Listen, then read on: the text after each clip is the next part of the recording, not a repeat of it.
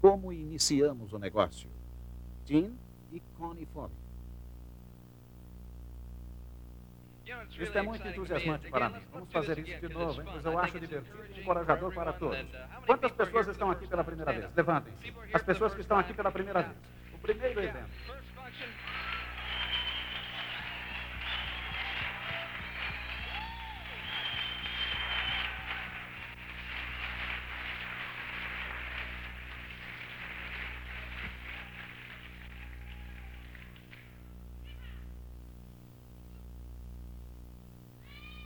Uma das perguntas que, obviamente, você já fez a si mesmo com relação a esse negócio é: será que isso funciona?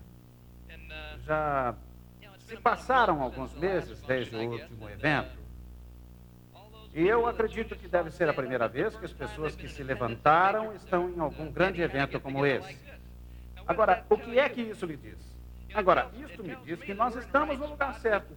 Me diz que Bem, eu me lembro de ter feito isso com um grupo de mais ou menos. Eu acredito que o Brigg deve disso, aproximadamente 200 pessoas. E nós não perguntávamos quem estava ali pela primeira vez, porque sabíamos que não tinha ninguém que estava lá pela primeira vez. E nós não fazíamos perguntas cretinas. E quando nós mostrávamos as pessoas que já tinham distintivos, provavelmente elas já tinham passado dos mil PVs há mais de três meses atrás. Mas mesmo que nunca chegaram a mil PVs, elas também eram reconhecidas. E mesmo que nunca tinham chegado sequer a 250 PVs, elas também eram reconhecidas. Isso porque não tínhamos ninguém que tinha mil PVs ou sequer 250 PVs. Isto simplesmente porque as coisas não aconteciam naquela época como acontecem agora. E agora é só uma questão de vocês tirarem proveito do sistema em que vocês foram colocados e da oportunidade que vocês têm na mão. Alguns de vocês já pegaram o espírito da coisa e sabem o que está acontecendo. Existe uma espécie de época de matrícula, onde você começa a pegar velocidade. E eu acho que nesse negócio, algumas pessoas demoram um pouco para pegar velocidade. Algumas pessoas levam de 3 a 4 anos para chegar ao ponto em que conseguem enxergar que esse negócio pode funcionar para elas também. Elas não têm dificuldade em acreditar que funciona para pessoas tão entusiasmantes quanto Brig Hart, ou tão encorajadoras como Charlie Crusader ou Paul Parker, ou quem quer que seja, ou alguém tão amoroso e organizado como Hal Good ou como Bill Chalmers. Mas será que vai funcionar para mim? E esta é uma pergunta que você devia ter feito para si mesmo, antes mesmo de ter se envolvido no negócio, não é mesmo? Afinal, isto não lhe preocupa? Uma das muitas coisas boas do negócio é que ele não precisa obrigatoriamente funcionar bem para você, porque você não está sozinho. Em qualquer outro negócio, eu vou lhes dizer uma coisa. Quando eu comecei o meu primeiro negócio em Miami, e tinha uma dívida de meio milhão de dólares, e eu já tinha colocado mais de um quarto de milhão de dólares no negócio, e era um projeto de um milhão de dólares, eu não tinha ninguém para me ajudar. Não tinha ninguém que tinha uma boa experiência naquele ramo no Sudeste, porque simplesmente não havia esse tipo de negócio no Sudeste. Portanto, tudo que aprendemos foi através dos nossos erros e acertos, e isso custava muito dinheiro.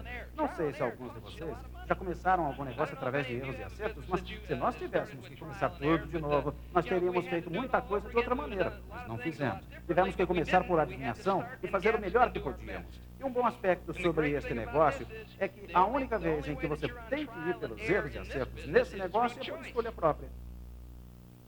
Se você quiser seguir pelo caminho dos erros e acertos, você pode seguir esse programa. Nós temos um programa de erros e acertos dentro desse negócio. A primeira vez que eu vi o negócio, eu não estava sequer interessado em ver o plano. Eu tinha lhes dito que três pessoas já tinham me mostrado o negócio e que todas as três que tinham me mostrado esse conceito de marketing em rede desistiram. Porque eu lhes tinha convencido que eles deviam fazer algo mais importante com suas vidas. E sabe, isto seria uma grande perda de tempo. E eles tinham muito potencial. Mas eu achava que eles tinham mais o que fazer, porque eles estavam gastando seu tempo com esse negócio. Portanto, eles desistiram. E eu quero deixar uma coisa bem claro: eu não estava tentando roubar os sonhos deles, não estava tentando desencorajá-los, eu só queria protegê-los. Eu não queria que gastassem muito tempo e dinheiro nesse negócio, porque achava que era um esforço que não queria recompensá-los de maneira verdadeira. Mas eu não conhecia o negócio. Eu não sabia de nada. Eu tinha acabado de terminar o meu 11 ano na Liga Nacional de Futebol Americano. Eu tinha começado na liga em 1970 e não sabia quantos anos eu ainda ia jogar. Sabe, nós não temos nenhuma garantia quando você joga futebol. Você assina um contrato com os Dolphins de Miami, que é bom se eles mantêm você no quadro. Agora, eles não são obrigados a manter você e esse contrato pode terminar a qualquer hora. E foi assim que eu joguei pelos Dolphins de Miami durante 11 anos. E eu era aprovado a cada semana. Se eu jogasse mal, eles me colocavam no banco, tirariam a minha camisa e dariam para outro jogador. Portanto, eu tinha certeza que eu não iria continuar a jogar até os 65 ou 70 anos. Portanto, eu comecei a procurar por um outro negócio. Eu queria ter um negócio próprio. Por que é que as pessoas querem ter o seu próprio negócio? Vocês já pararam para pensar a respeito disso? Pense por um minuto. Por que é que as pessoas querem ter o seu próprio negócio? Vamos considerar isso por alguns segundos. E eu vou dar uma razão que eu acho que é muito importante. Eu acho que eu queria ter um negócio próprio porque era bom para o meu amor próprio. Eu queria ter algo que fosse meu. O meu pai teve o seu negócio próprio durante toda a sua vida. E ele trabalhou muito duro, mas pelo menos o negócio era dele. Sabe, quando eu ainda era jovem, eu tinha mais status do que qualquer outro garoto da minha idade, porque o meu pai era dono do parque de diversões. E eu dizia: se você for meu amigo, você pode ir no parque sem pagar. Você só tem que ser bom para mim e foi assim que eu cresci. Eu cresci vendendo algodão doce, vendendo cataventos de papel. Eu cresci operando a montanha russa ou dando as cartas no jogo de cartas. E à medida que fiquei mais velho, eu me mudei para o outro lado da operação, que era um campo de golfe. Portanto, eu ficava procurando as bolas de golfe até meia-noite e tirava-as do meio da lama. Eu era aquele garoto que ficava dirigindo aquele carrinho de golfe que tem aquela cestinha na frente para carregar os tacos de golfe. E as pessoas vêm jogar golfe, tomam algumas cervejas e tentam acertar o garoto que fica no carrinho. Esse era eu. Eu ficava lá recolhendo as bolinhas de golfe no meio do gramado. Isso era tudo que eu fazia, porque era a única maneira que eu tinha para fugir do meu pai. Porque desde a hora em que aquele negócio abria no domingo de Páscoa até a hora que fechava em outubro, o meu pai trabalhava sete dias por semana, ele nunca foi livre. Ele também tinha alguns investimentos na área imobiliária e nós tínhamos duas semanas de férias todo ano. E nós íamos para o norte do estado de Wisconsin para pescar. Meu pai gostava muito de pescar e eu costumava ficar sentado naquele barco o dia todo, a noite toda, eu e meu irmão. Jogávamos cara ou coroa para ver quem teria de ir com ele. Sabe o que eu quero dizer? Nenhum de nós gostávamos de ir com ele. Vocês já estiveram no norte de Wisconsin? Eu vou lhe contar algo. Nós costumávamos costumávamos jogar em Minnesota durante o verão. E nós odiávamos jogar contra os Vikings durante o final de agosto, porque nessa época os pernilongos já tinham crescido e mediam mais ou menos um pé de comprimento. Você não estava preocupado em se machucar. Você ficava preocupado com quanto sangue você iria perder enquanto esperava a sua vez de jogar. Porque durante esse tempo os pernilongos chupavam seu sangue. E quando nós íamos pescar com meu pai no norte de Wisconsin, eu e meu irmão começávamos a implorar para meu pai para voltar para casa antes do sol se pôr. E à medida que o sol desaparecia, os pernilongos apareciam. E você podia escutar eles levantando voo, sabe? Você podia escutá-los no outro lado do lago, assim, ó. E meu pai dizia: Deixa eu jogar a linha só mais uma vez, porque ele só tinha duas semanas para se divertir. E ele falava mais uma vez e mais uma vez, e nós implorávamos: Por favor, papai, vamos para casa. E quando finalmente chegávamos em casa, estávamos com o corpo cheio de mordidas. De qualquer maneira, eu cresci num ambiente um homem que trabalhou para si mesmo. E eu acho que o amor próprio tem muito a ver com a vontade de ser o dono do seu próprio negócio. Muitos de vocês aqui devem saber que até o final do século passado, a maioria dos americanos trabalhava por conta própria. 90% dos americanos tinham o seu próprio negócio. Era uma lavanderia, ou se você fosse irlandês, você tinha um bar. Se você fosse italiano, você tinha um restaurante. Se você fosse judeu, provavelmente tinha uma loja de roupas. Existiam muitos negócios regionais conduzidos pelos próprios familiares. E tudo isso mudou dramaticamente. Eu estava falando com um fazendeiro no caminho para cá e ele me disse que seis outros fazendeiros estão fechando seus negócios nesta área, simplesmente porque as grandes redes de negócios estão chegando. E normalmente é muito difícil para o pequeno negócio competir com essas redes. Portanto, muitos desses negócios simplesmente vão deixar de existir. E o que sobrou é que 94% dos americanos hoje trabalham para outras pessoas. E eu acho que todos nós temos mais orgulho em algo que seja nosso. Não que você não tenha orgulho em trabalhar para outra pessoa, não que você não tenha orgulho de trabalhar por uma grande corporação e realizar o seu trabalho, mas eu vejo da seguinte maneira: cada um de vocês deve ser o melhor empregado que qualquer um pode ter. Talvez você não queira trabalhar lá, mas quando você está lá trabalhando, você quer fazer o seu trabalho melhor do que qualquer outro. E se você decidir realmente por fazer esse negócio e chegar ao ponto em que você pode viver desse negócio e, poder se aposentar do seu trabalho normal, com certeza o seu patrão vai ter lágrimas nos olhos por você estar indo embora. Eles não querem ver você indo embora. Isto mexe com o coração deles.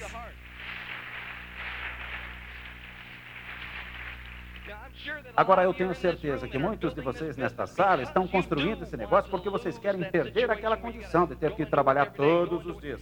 Sabe, você trabalha 50 semanas para os outros e depois tem só duas semanas para fazer o que você gosta. Eu tenho certeza que vocês querem sair deste emprego porque vocês querem ter mais flexibilidade, mais liberdade para poder ficar mais alguns dias jogando golfe, ficar mais alguns dias visitando o Grand Canyon Ou mais alguns dias esquiando, simplesmente porque é o que vocês querem fazer. Eu nunca tirava férias, tanto quanto eu queria, pelo menos. Eu sempre tinha que voltar para os treinos de verão.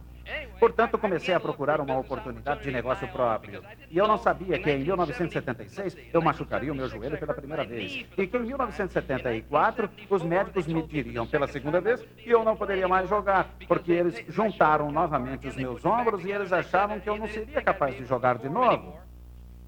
E em 1976 machuquei os meus joelhos e eles achavam que eu não poderia jogar de novo. Eu estava sempre vendo o fim da minha carreira. Para mim, este fim nunca estava muito longe. Eu gosto de dizer que eu estava agarrado firmemente no último degrau da escada com os Dolphins. Sabe o que eu quero dizer? Eles sempre estavam querendo me derrubar desse último degrau, mas de uma maneira ou de outra eu consegui continuar. Mas em 1976 rompi três ligamentos no meu joelho. Isto muitas vezes encerra a carreira de alguém. E quando o médico tirou o gesso, me pediu para olhar, ele disse que a operação não tinha tinha sido bem sucedida.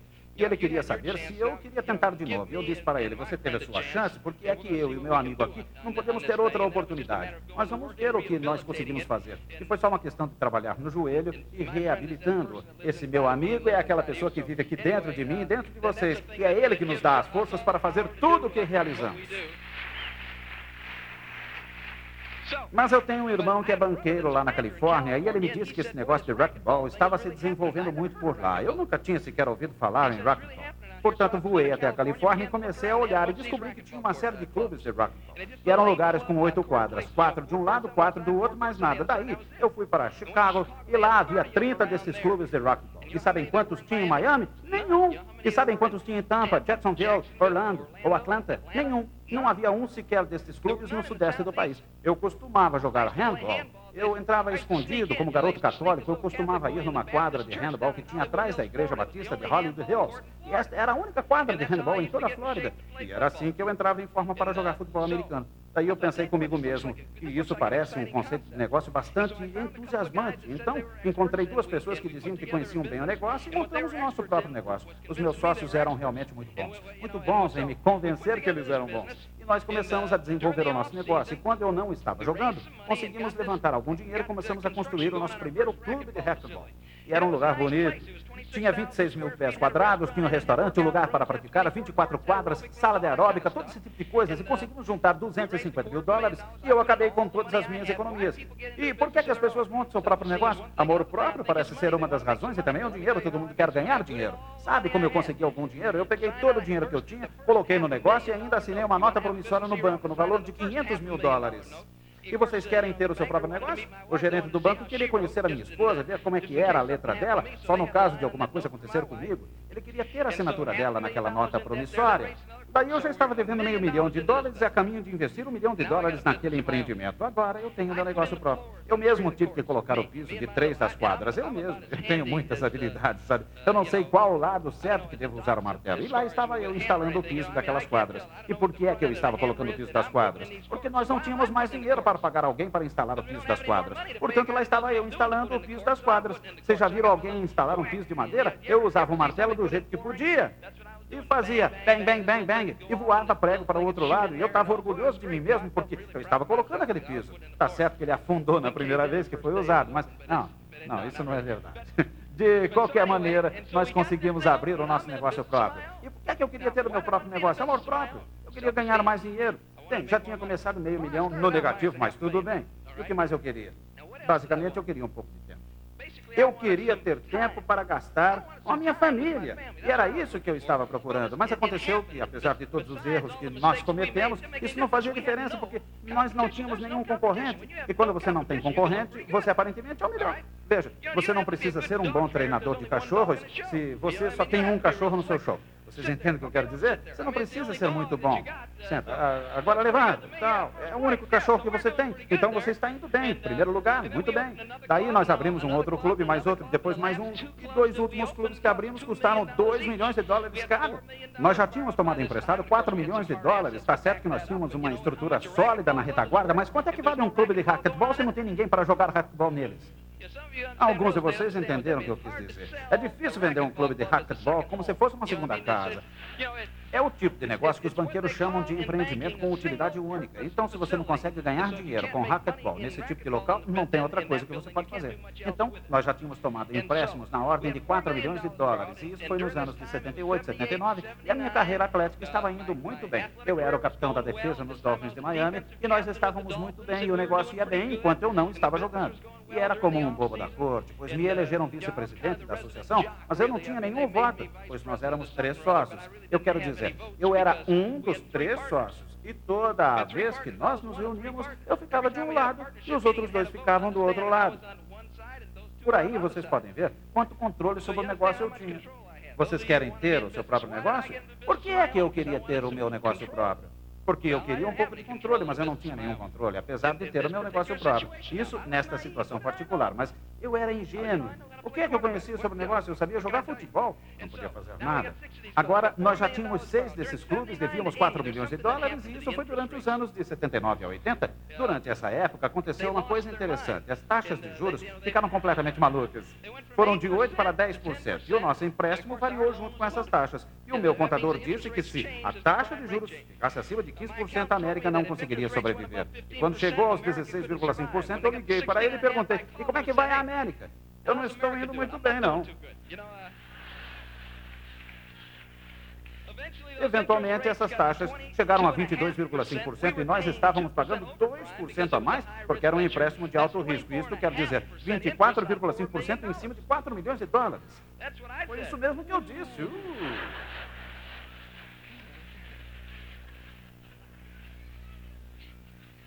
Eu pensei em dizer para minha mãe, acho melhor você acender mais velas, que do jeito que está indo não dá. Vocês entenderam?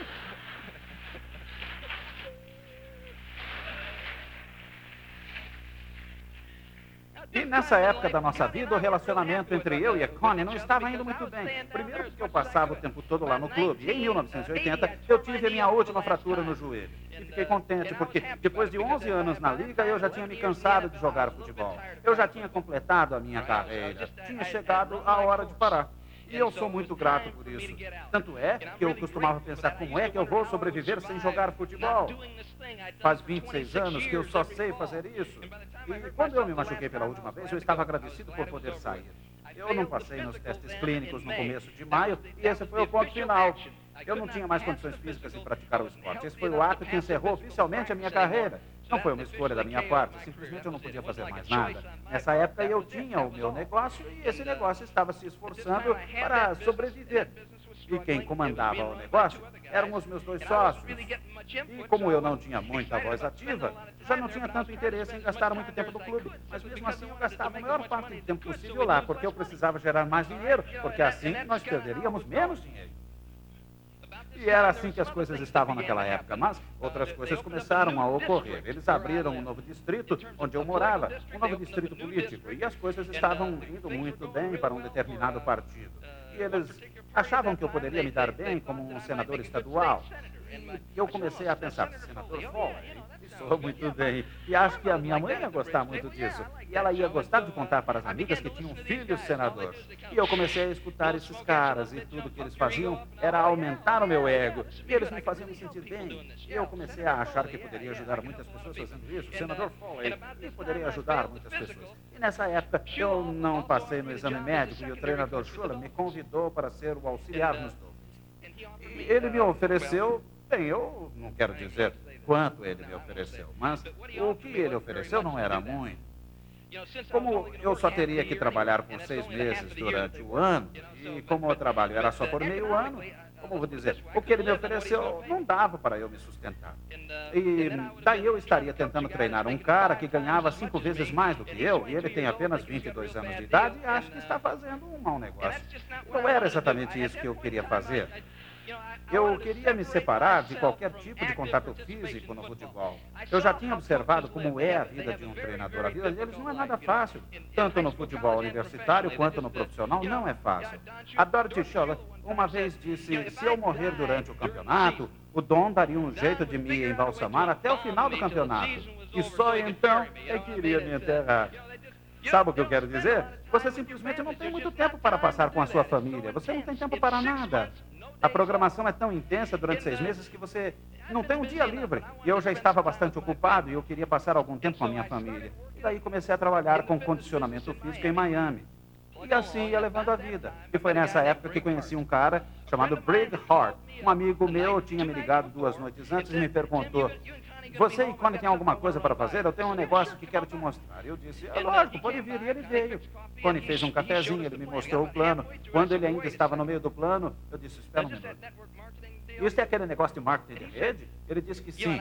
Eu chacoalhei ele um pouco e disse, vou poupar o teu tempo. Se for aquele negócio de marketing de rede, ele me interrompeu e disse, é isso mesmo, e você tem que ficar calado e escutar o que eu tenho para te falar. É, mas espera aí, esse negócio é inacreditável. Eu nunca tinha deixado ninguém me mostrar o plano todo. E ele não falou de nenhuma maneira especial. Era uma pessoa que já estava ganhando algum dinheiro com o negócio. E se ele estava achando que o negócio era bom, pensei comigo mesmo, vou dar uma olhada nesse negócio. E depois de ver mais, comecei a pensar, sabe, esse negócio é capaz de funcionar? Dedução brilhante, não é mesmo? E ele me disse, é uma pessoa que vai estar lá em casa amanhã à noite e eu quero que você esteja lá. E essa foi a primeira vez que eu conheci o Brig Hart. E tinha mais ou menos 25 pessoas na sala. Eu sentei lá e fiquei ouvindo o Brig. E naquele tempo costumava demorar um bom tempo para mostrar o plano. E a reunião toda demorou mais de duas horas e meia. Eu fiquei sentado o tempo todo pensando, esse moleque é delirante, mas mesmo assim o negócio parece ser muito bom. Sabe, o Brig passou metade do tempo no chão e a outra metade voando. E eu disse, tudo bem. Você e o Brig passam lá em casa amanhã. E eu tenho algumas perguntas que eu quero fazer. Daí, no dia seguinte, acordei. Liguei para alguns dos meus amigos e quando o Brig apareceu com o meu amigo, eu já tinha seis pessoas esperando por eles. Sabe, eu achava que com seis pessoas o negócio ia ser bom. Procurei seis pessoas que eu achava que o negócio ia ser bom para eles. Daí o Brick chegou. E ele não estava esperando nada especial. Afinal, era só para responder algumas perguntas. E daí ele puxou um bloco de anotações amarelo. Sabe, naquela época não tínhamos os quadros que nós temos hoje. E ele começou a desenhar bolinhas naquele bloco de anotações. Ninguém conseguiu entender do que, que ele estava falando. Daí o Brick foi embora e o que aconteceu foi que eu tive algumas das minhas perguntas respondidas, mas ainda não tinha entendido muita coisa. E nenhuma das seis pessoas que eu convidei se interessou, me despedi de todas elas, agradeci a presença deles e disse que depois conversaríamos. Daí, no dia seguinte, eu fui na casa desse meu amigo, o Brick estava lá, falei para ele me mostrar como é que esse negócio funciona. A primeira coisa que ele disse é que eu tinha que ter um sonho. Se eu não tivesse um sonho, nada ia acontecer. Mas daí eu disse, era um pouco, eu quero que você me mostre como o negócio funciona, não precisa jogar essa conversa de vendedor em cima de mim. Só me mostre como funciona. E o Brick disse, Tim, o sonho é uma parte essencial desse negócio. Eu disse, Brig, olha, eu sou uma pessoa paciente. Você está testando a minha paciência. Eu já sei o que eu vou fazer com o dinheiro. Só me mostra como o negócio funciona. É só o que eu quero saber. Sabe, eu não era assim um prospecto muito cooperativo. E daí ele me mostrou como funcionava. E mais uma vez pensei, esse negócio tem boas chances de funcionar. E como eles tinham outra reunião na casa do meu amigo, eu trouxe mais alguém comigo. Eu trouxe um amigo meu, eu ia tentar fazer o negócio oficialmente, não esporadicamente. Eu falei para o meu amigo sentar numa pequena cadeira e o Brig fez a reunião. Mais ou menos no meio da reunião, o Brig já tinha terminado de fazer as bolinhas. Daí eu falei para o meu convidado, e aí, já deu para entender todo o plano? Essa foi a parte importante do plano. Daí nos levantamos e fomos embora. Daí eu ia fazer o Falanap e ver a reação desse meu amigo, e nós saímos para tomar um cafezinho e comecei a fazer o Falanap perguntando para ele, você acha que esse negócio vai funcionar? Sabe, eu estava tentando vender a ideia para ele, certo? E o cara me disse, esse cara já tinha falado comigo a respeito de investir num clube de racquetball em Whitehaven, no Kansas. E eu virei para ele e disse, não faça isso. Mas ele me disse, Tim, eu acho que esse negócio pode funcionar. E realmente me pareceu muito interessante. E daí eu pensei comigo mesmo, já tem um desses caras. E eles me disseram que só preciso de seis. Já estou no caminho de começar a ganhar dinheiro. E se eu fizer isso rapidamente, eu posso entrar e sair desse negócio antes que alguém saiba que eu entrei.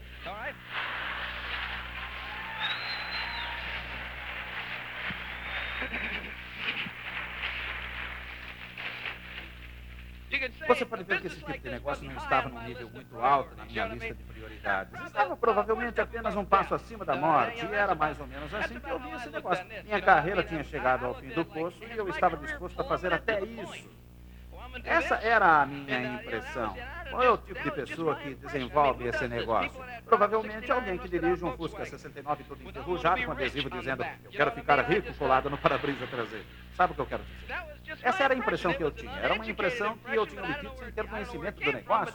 Eu nem sabia de onde tinha vindo essa impressão. Mas essa era a impressão que eu tinha. O que eu podia fazer? Eu tinha que viver com essa impressão. O meu maior medo foi quando comecei a fazer as reuniões para as pessoas que eu conhecia. Daí elas iam descobrir que eu estava no negócio. O que aconteceu depois foi que nós tínhamos uma reunião na minha casa. E eu tinha decidido fazer essa reunião porque eu já tinha colocado uma pessoa no negócio. Certo? Dê algo para as pessoas perderem e elas sofrerão um pouco mais com você. Agora, uma das coisas que o Brigg disse, o Brigg era nosso professor, mentor, guru e tudo mais. Ele era o único contato com a nossa linha ascendente. Brigg disse: é, Você não deve fazer as suas reuniões em sua própria casa. A sua linha ascendente tem que vir fazer as reuniões. E essa era uma das regras. Mas a minha linha ascendente estava ocupada. O Brigg estava fazendo as reuniões na casa dele todas as noites e tinha muita coisa acontecendo com ele. A minha linha ascendente estava ocupada. Não tinha ninguém para fazer as minhas reuniões. Daí eu fiz a primeira reunião em minha casa. E sabe quem fez a reunião? A primeira pessoa que eu patrocinei foi quem fez a minha primeira reunião. Ele era a única pessoa que eu conhecia nesse negócio. Ele era a única escolha que eu tinha. Ei, Kyle, você quer fazer a minha reunião? Ótimo, eu também quero fazer uma reunião para você. Vamos lá. E era fantástico, nenhum de nós tinha a mínima ideia do que estava acontecendo. Eu tinha uma grande jarra de água perto da mesa e um quadro no outro lado e um copo perto da jarra. E quando ele ia encher o copo, ele podia ver as anotações que ele tinha feito. E depois de meia hora, ele já tinha acabado com a água da jarra. Sabe, esse meu amigo passou a segunda metade da reunião indo ao banheiro.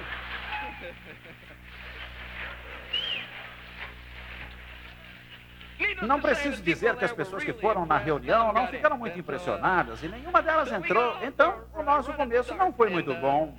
Daí eu decidi, eventualmente, eu posso descobrir como fazer este negócio. Então, eu comecei a fazer algumas reuniões individuais.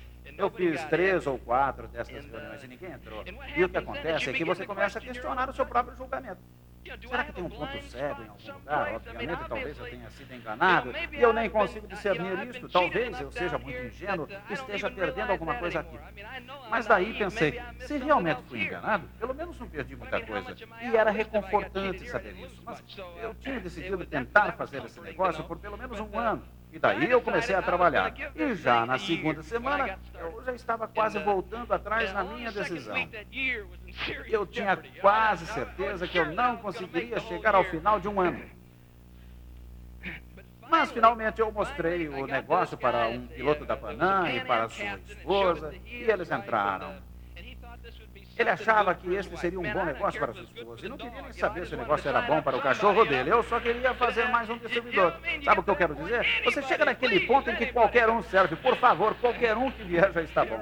Vocês viram aquele filme Little Chapel Horse na rede de televisão HBO? É provável que não, mas aquela planta vai crescendo cada vez mais e ela começa a comer as pessoas. E ela diz: me dê comida, me dê comida.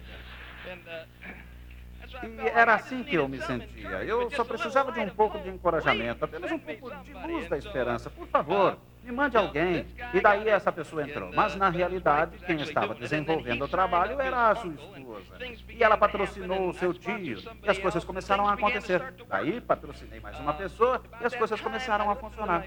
E foi naquela época que escutei a primeira fita.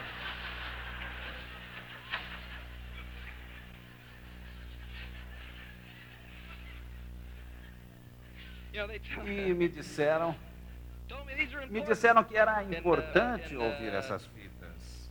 E eu perguntei, por que é tão importante? Eu não via qual era a importância de escutar as fitas. E as respostas que me davam nunca me satisfaziam.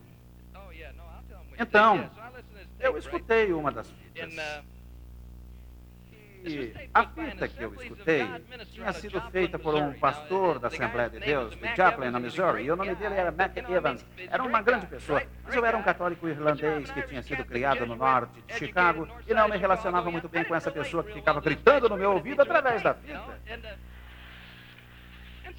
Eu Não queria muita conversa, queria era trabalhar, deixar a conversa para lá. Não íamos contar para todo mundo que estávamos trabalhando com isso. Eu queria pôr a mão na massa, nada de lenga-lenga. Nós éramos muito criticados lá nos Dolphins, porque éramos muito comerciais. Nós não tínhamos emoções, nós simplesmente costumávamos gastar as nossas emoções em coisas importantes. Nós não gastávamos as nossas emoções em coisas que não eram importantes. É como este evento. É uma noite carregada de emoção. Vocês viram pessoas de sucesso atravessar esse palco e vocês pensaram, se eles podem fazer esse negócio, eu também posso. Vocês viram todos esses distribuidores diretos aqui, com certeza. Se eles podem fazer esse negócio, eu também posso. Porque todos nós precisamos dessa afirmação pessoal. Todos nós precisamos, é importante para nós. Todos nós temos perguntas nas nossas cabeças. E estamos brigando juntos. Portanto, isso é importante. Foi criada uma atmosfera nesta sala que é importante para que você construa o seu negócio a longo prazo, porque ficamos muito solitários lá fora. Ficar lá fora sozinho é difícil. Eu vou lhes dizer uma coisa: todas as jogadas ofensivas que o time de futebol da Liga realiza podem ser direcionadas desde o início da jogada. Todas as jogadas ofensivas que um time de futebol da Liga realiza podem ser direcionadas desde o início da jogada. E a mesma coisa acontece com as jogadas de defesa. Um economista do tempo diria que é perda de tempo se juntar para combinar as jogadas antes delas se iniciar. Será que eles gostam de ficar juntinhos antes das jogadas? Por que é que eles se juntam? Se eles não precisam se juntar, então por que é que eles fazem isso antes de cada jogada? É um fato que cada vez que eles se juntam, eles ficam mais confusos, porque eles falam que vão fazer uma jogada quando estão juntos. Andam alguns metros e mudam toda a jogada. Isso tem lógica para vocês? Parece loucura, não é? Por que é que eles se juntam? Vou lhes dizer por quê. Quando aquela pessoa sai daquela pequena conversa até a linha de jogada, ela se sente só. Parecia que eu precisava de um telescópio para poder ver o jogador que estava do meu lado. E eu olhava para os meus adversários e sentia vontade de pedir por socorro. Socorro! Eu estava ali sozinho. Era assustador. E tinha jogadas que você se saía bem e você batia no peito, mas também tinha vezes que você era humilhado na frente de todas aquelas pessoas. E é por isso que era necessário nós nos juntarmos. Sabe o que me diziam quando estavam juntos? Aqueles outros dez caras que estavam lá fazendo o seu trabalho, que estavam suando e dando o seu sangue, cada um travando a sua própria batalha. Alguns venciam a batalha e eu tinha perdido a minha. Sabe o que eles me falavam? Estamos orgulhosos de você, Tim. Vamos lá, vamos vencer a próxima. Não se preocupe, a próxima você ganha. Eu precisava daquele suporte emocional. E vocês também precisam. É assim que nós somos. Isto não é desmerecedor, não. Simplesmente somos feitos assim. Tem certas coisas que acontecem que provocam a nossa reação. É assim que você foi feito. Se você faz alguma coisa boa para alguém sem esperar nenhum tipo de retorno, você vai se sentir bem, mesmo que você não queira. Você não pode dizer, eu não quero me sentir bem. É uma pena, porque você vai se sentir bem. Você vai se sentir bem com você mesmo. Se você fizer algo de bom para alguém sem esperar nada de volta, você vai se sentir bem. Nós somos feitos assim. E a nossa reação como humanos. Portanto, esses eventos são feitos assim.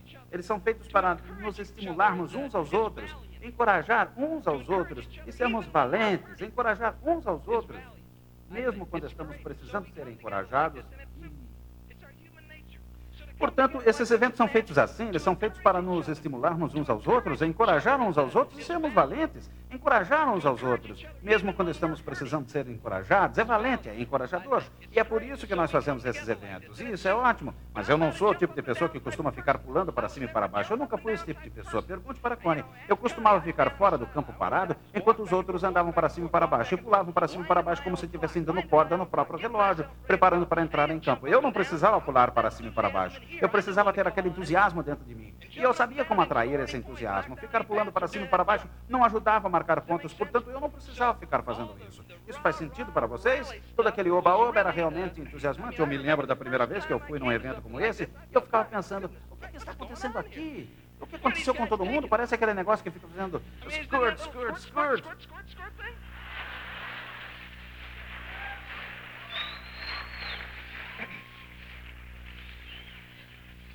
Portanto, me levou algum tempo até que me climatizei, entenderam? Eu tive que me adaptar à cultura do negócio, até que eu comecei a entender o que realmente estava acontecendo. Eu não tinha certeza do que estava acontecendo. Por que essas pessoas estão tão entusiasmadas? Eu não conseguia compreender todo o potencial que esse negócio tinha naquela época. A ideia toda era boa. E eu precisava me acostumar com essas coisas. E nesse ponto da minha vida, entender isso era difícil. Depois de 11 anos jogando futebol pelos Dolphins, eu era o chefe da comitiva de contribuições da Fundação Ronald McDonald. Eu estava no conselho de diversas entidades comunitárias e filantrópicas. E por que tudo isso? Porque eu era uma pessoa boazinha? Não, simplesmente porque eu achava que esse era o meu trabalho. Eu achava que essa era a minha missão. Era, era o meu meio de devolver algo. Enquanto nós estávamos jogando pelos Dolphins, nós ganhávamos muitos dos nossos jogos e todo mundo era bonzinho conosco. Daí eu montei o meu negócio próprio. Eu esperava que as pessoas seriam recíprocas. Eu esperava que todo mundo fosse falar a verdade e que eles iam cumprir com a sua palavra, porque eu estava acostumado com esse tipo de coisa. E eu me encontrei durante os primeiros dois anos falando para as pessoas. Eu pensei que você ia fazer o que você falou. Não, mas eu não disse isso. Acho que você entendeu errado. Eu não falei isso. E o que aconteceu foi que depois de dois anos, eu não sou o tipo de pessoa que aprende rápido, mas depois de dois anos eu finalmente entendi como são as regras desse jogo. Daí contratei um advogado por 100 mil dólares por ano para que ele me protegesse. E a mesma coisa aconteceu com o advogado. Ele me dizia: Olha, você pode processá-lo, mas vai lhe custar mais 50 mil dólares. Daí eu perguntei: Mas por que eu estou pagando você? Eu tinha chegado a um certo ponto na minha vida e tudo isso aconteceu quando as taxas de juros estavam lá em cima e muita coisa ruim estava acontecendo. E a Connie começava a querer saber por que eu não estava chegando em casa na hora certa. Eu não queria lhe contar qual era a situação. E o que aconteceu foi que eu fiquei muito negativo com relação às pessoas. Eu simplesmente não confiava nas pessoas. E, e é lógico que a Connie disse que ter encontrado o Briggs naquela época, não acrescentou muita credibilidade a toda essa situação, porque ele nos contava que quatro anos atrás ele vivia surfando. E agora era nesse cara que eu ia confiar. Meu Deus. Dá para vocês entenderem minha posição? Eu não estava escutando. Agora, se essas pessoas podem fazer esse negócio, eu tenho certeza que eu também posso. Tenho certeza disso. Então, nós começamos a desenvolver o trabalho e a minha esposa chegou para mim e disse: Olha, eu casei com você para enfrentarmos as coisas boas e ruins juntos, mas não isso. Portanto, se você quiser fazer esse negócio, boa sorte. Mas você vai ter que fazer tudo sozinho. E lá estava eu tirando pedidos à noite, indo até os centros de distribuição para pegar produtos e correndo até o meu patrocinador para apanhar outras coisas. E eu fiz isso por três meses. Na realidade, foram dois meses e meio, porque é, daí teve um evento onde deveria comparecer toda a família. E era para ser no Fontainebleau. Eu vivo perto dos lagos de Miami era apenas 15 minutos da minha casa, então por que eu ia querer gastar dinheiro com hotel se ficava apenas 15 minutos da minha casa?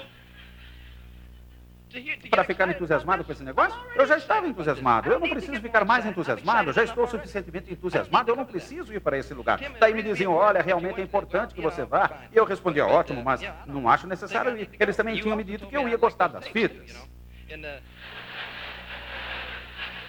Então, as fitas custavam 4 dólares, mas esse evento ia me custar 400 dólares. A coisa já estava mudando. Então eles fizeram um evento e eu não fui. Eu não vi uma boa razão para estar lá. Se era só para ficar entusiasmado, eu já estava entusiasmado. Eu não tinha entendido os outros aspectos do negócio. Eu ainda não tinha entendido a respeito do sistema que envolvia todo o negócio. E eu não estava preparado para escutar. Eu quero dizer, eu não ia entender o negócio. Se para eles tinha lógica, para mim não tinha lógica, porque eu não estava pronto para escutar. Eu não sei se vocês conhecem alguém assim.